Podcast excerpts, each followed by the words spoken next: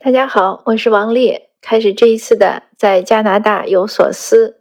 今天呢是我们这边的二零二三年一月十六号。一月十六号呢，对我们的移民生活是个非常重要的日子。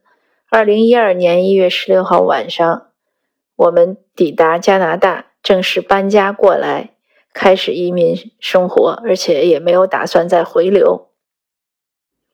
呃，掰着手指头算一算呢。应该是开始我们的第十二年。回想到当初刚来的时候，一进家，真的是家徒四壁，因为刚来嘛，家里空空荡荡。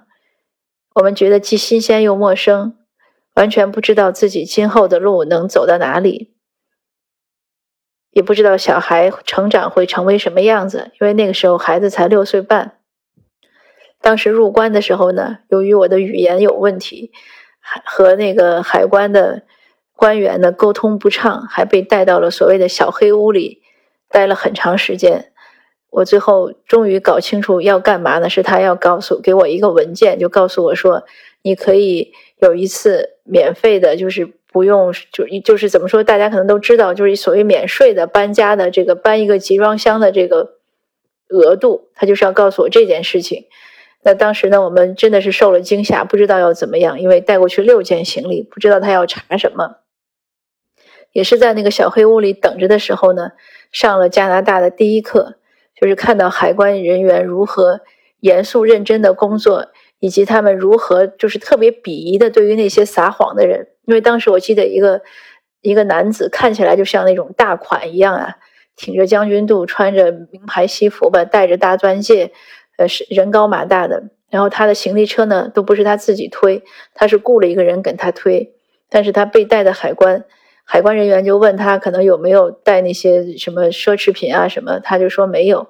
但是人家打开他的箱子，一件一件的给他扔出来，而且里面都是放着发票的，一看就是新的，是应该是代购的或者怎么样，应该不是自己用的。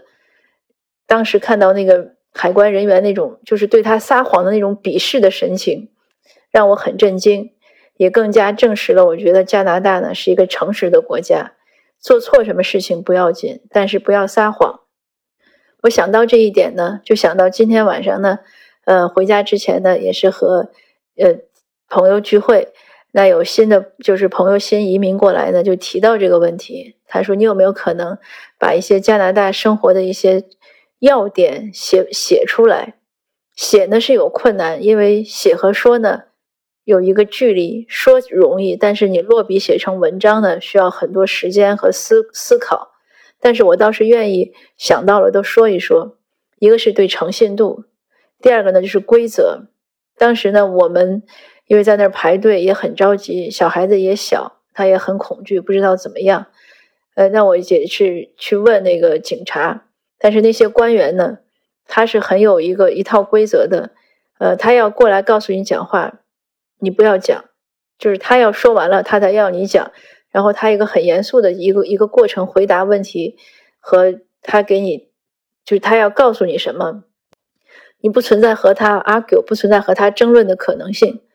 呃，这个我曾经在美国海关也遇到过，他不不听你讲，他要讲完他的，然后他就告诉你说就别说话。就这是一个在他这边办事，我觉得很多时候他的执法人员是这样，他很。客气，但是他很严肃。他不要你做什么的时候呢，一定不能做，否则后果可能就比较麻烦。另外，他这边的规则呢也是这样，就是在中国呢，有的时候在国内我们有些事情，呃，可以商量。他这儿呢，有些事情也可以商量，但是商量的方式呢不一样。比如说，我们刚进海关的时候，就是首登的时候，还不是这一次，我们是头一年的八月份首登。那首登的时候呢？他就看了我的机票，他说：“你只有十几天，呃，你那你，他就认为有问题。”我说：“什么问题？”他说：“那你的 P 二卡呢？就是你的那个枫叶卡呢，要寄不到，就是你收不到你的枫叶卡，你你怎么办？”我说：“我要寄给我的同学在这儿。”他说：“你第一次来加拿大，你怎么可能有同学？”我说：“我同学是从中国移民过来的。”那个小姑娘，年轻的那个海关人员想了想，他认为 make sense，就是他认为说得过去。他说：“好吧。”他就同意了，因为后来我才知道，有人说那个有规定说，你第一次首登要有多长时间，要保证你收到枫叶卡。当然我也没有看到具体的文字，只是这样听说。但是呢，就是说他这儿有规则，但是你可以跟他，呃，有解释、有讨论的余地。但是是这样的一种逻辑的讨论，而不是其他，比如托关系啊，或者是找一些，呃，有有权利的人，他不是那样一种方式。包括今天晚上跟朋友吃饭也说到，呃，停车被罚款，因为我我们自己呢停车被罚款，大概就我自己吧，有三四次。呃，有一次呢，是我跟他讲了，他说：“那你我给你打半价，你现在付不付？”那我就付了。另外三次呢，呃，应该都是我写了电邮解释了状况，他们就把那个款罚款取消了。当然，被政府罚款是没有可讨论的余地，你直接交钱就行了。因为有的时候，有一次我先生去其他一个城市，因为他那个停车的规定，你不可以停在那个消防栓呃多远的附近。然后那个消防栓呢，确实我先生说在那个杂草丛中，都根本没看到。呃，那他确实也停在那儿了，那就没什么可说的，就交罚款了，就当给那个城市做贡献了。所以他这有的时候呢，你会觉得很死性，就是你说好的事情你就不要变。有的时候我们可能有时候思想比较灵活，觉得哎，嗯，这样也行，那样也行。但是他规定了呢，那你要再有变呢，你最好去跟他讲一下。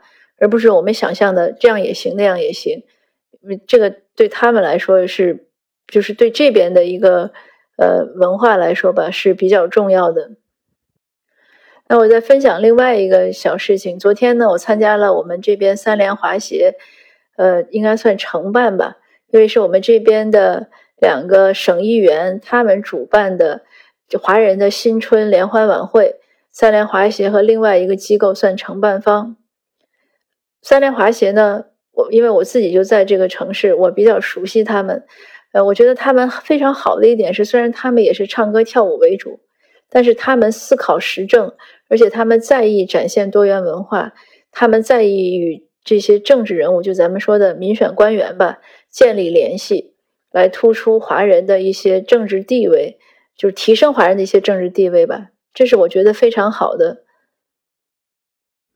我们有些有些人呢，就谈到和这个民选官员相处的关系，有些人呢会觉得，呃，官员呢都是领导，都是高高在上的。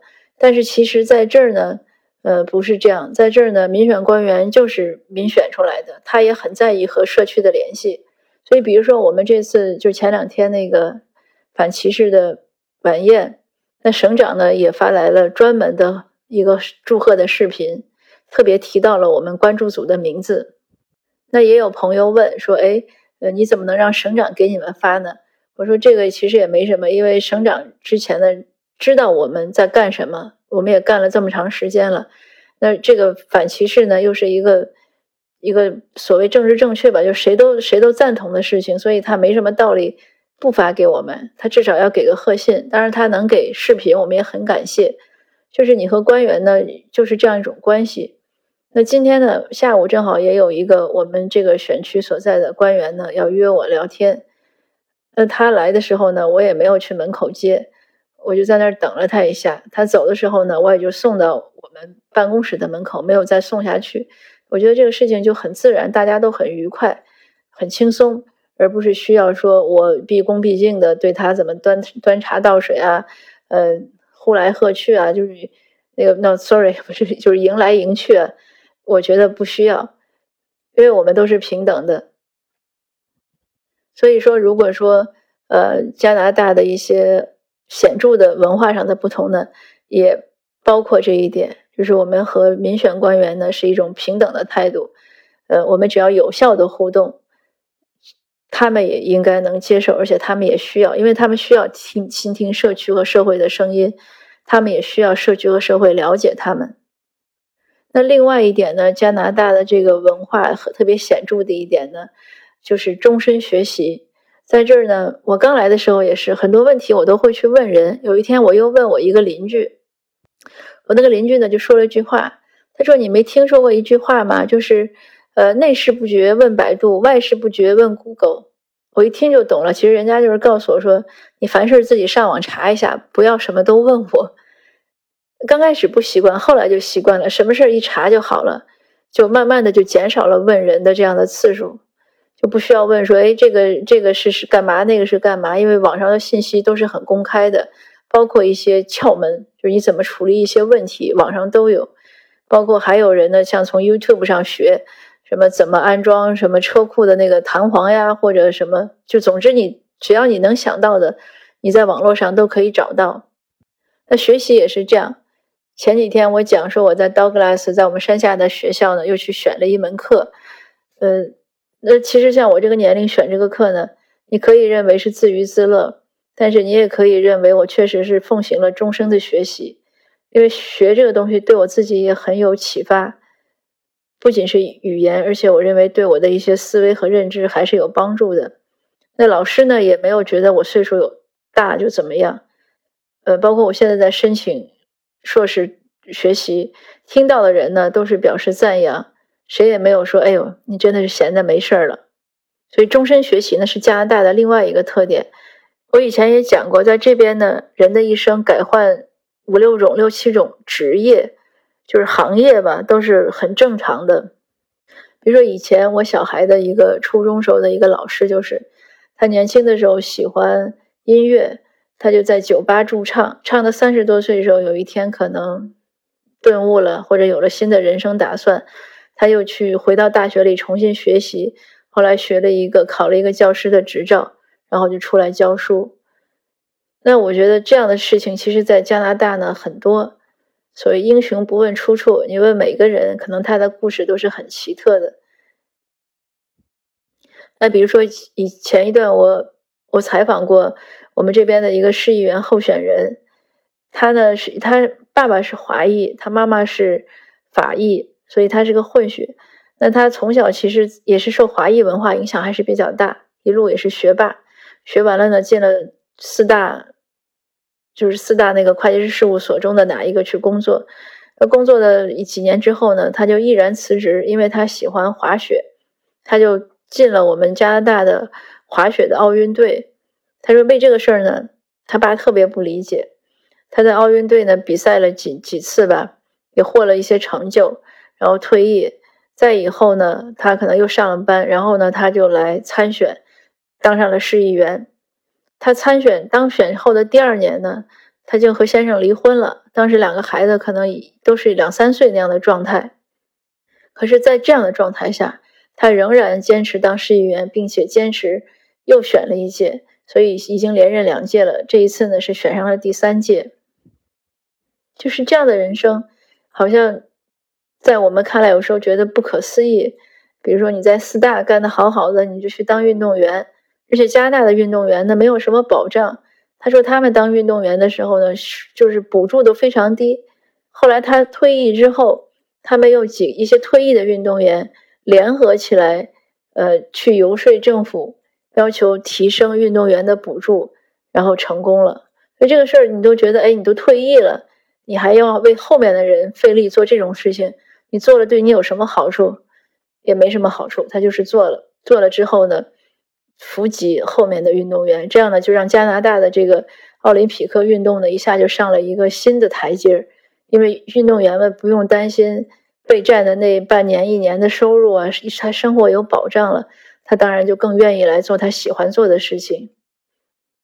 那你像他后来说，孩子两三岁的时候就离婚了，一个单亲妈妈，你还选什么选呀？你还要接着做这些，因为他当市议员。很多额外的工作，比如说要参加很多活动啊，这样其实是蛮耗神的。而且市议员那个文件也很多，工作量其实很大，收入呢相对来说又不算高，就是一个呃属于一个中产吧，比打工肯定比那个高级白领肯定是差一些，但他也这样做了。所以呢，身边有很多这样的一些故事，让我们都看到加拿大呢是一个有各种神奇可能的地方。只要你想做呢，总能有你，总能有机会去做你想做的事情，并且让你的生活呢，让你的人生呢，到一个可能你完全意想不到的一个程度。比如说像我现在，因为做社区义工做到现在，嗯，我也没想到我能坚持这么久，做了这些事情，有这么多的团队，有这么多的小伙伴一起来做，那也蛮开心。这个在我十二年以前。第一次踏入我这个空荡荡的家的时候，我是无论如何都想不到的，因为我会觉得我性格内向，我也不想社交，呃，我也不想抛头露面，我当然想不到我会做成现在这个样子。那说到这儿呢，顺便也回答一个听友的问题，听友说觉得学习英语很难，呃，问我有什么窍门，就非常惭愧，我的英语其实学的并不好，我是大一呢，就。大一第一学期就过了四级，好像是六十一分还是六十二分，总之可能没有超过六十五分。大二第一学期呢就过了六级，大概也是六十几分。那我移民的时候考雅思呢，就总是能考到他需要的那个分数。应该这样说，我属于那种所谓的考试型人才，就是能能应试，但是真正学呢可能没有学的那么好。所以过来这些年呢，英语其实还是不够用。比如说我的写作呀，我觉得还是不好。嗯，对话呢也是磕磕巴巴，阅读还凑合，听力呢到现在还凑合，但有时候也是听不懂。那如果听友问我一定有什么所谓的窍门呢？我觉得就是持之以恒，永不放弃。比如说我爸爸妈妈现在快八十了，也在学这个学习这个东西，我觉得有很多好处，至少可以预防衰老。学习呢，能让你感感觉到你战胜时间，所以学习呢是我一个最大的人生爱好和乐趣。以前的别人问我想喜欢干嘛，会说读书呀、听音乐呀、呃 hiking 呀、喝茶呀这些。但是现在想想，其实呢，归结到一句话：如果问我最喜欢做的事情，就是学习，学任何我感兴趣的东西，探究我不知道的未知的领域。对我来说都是一种很快乐的一种收获。那希望呢，也借此鼓励大家和大家共勉，我们都一起来学习，成为那种喜欢终生学习的人。呃，然后这样呢，我们就会一直能有不断的进步。那今天的分享呢，就到这儿，谢谢您的收听，我们下次见。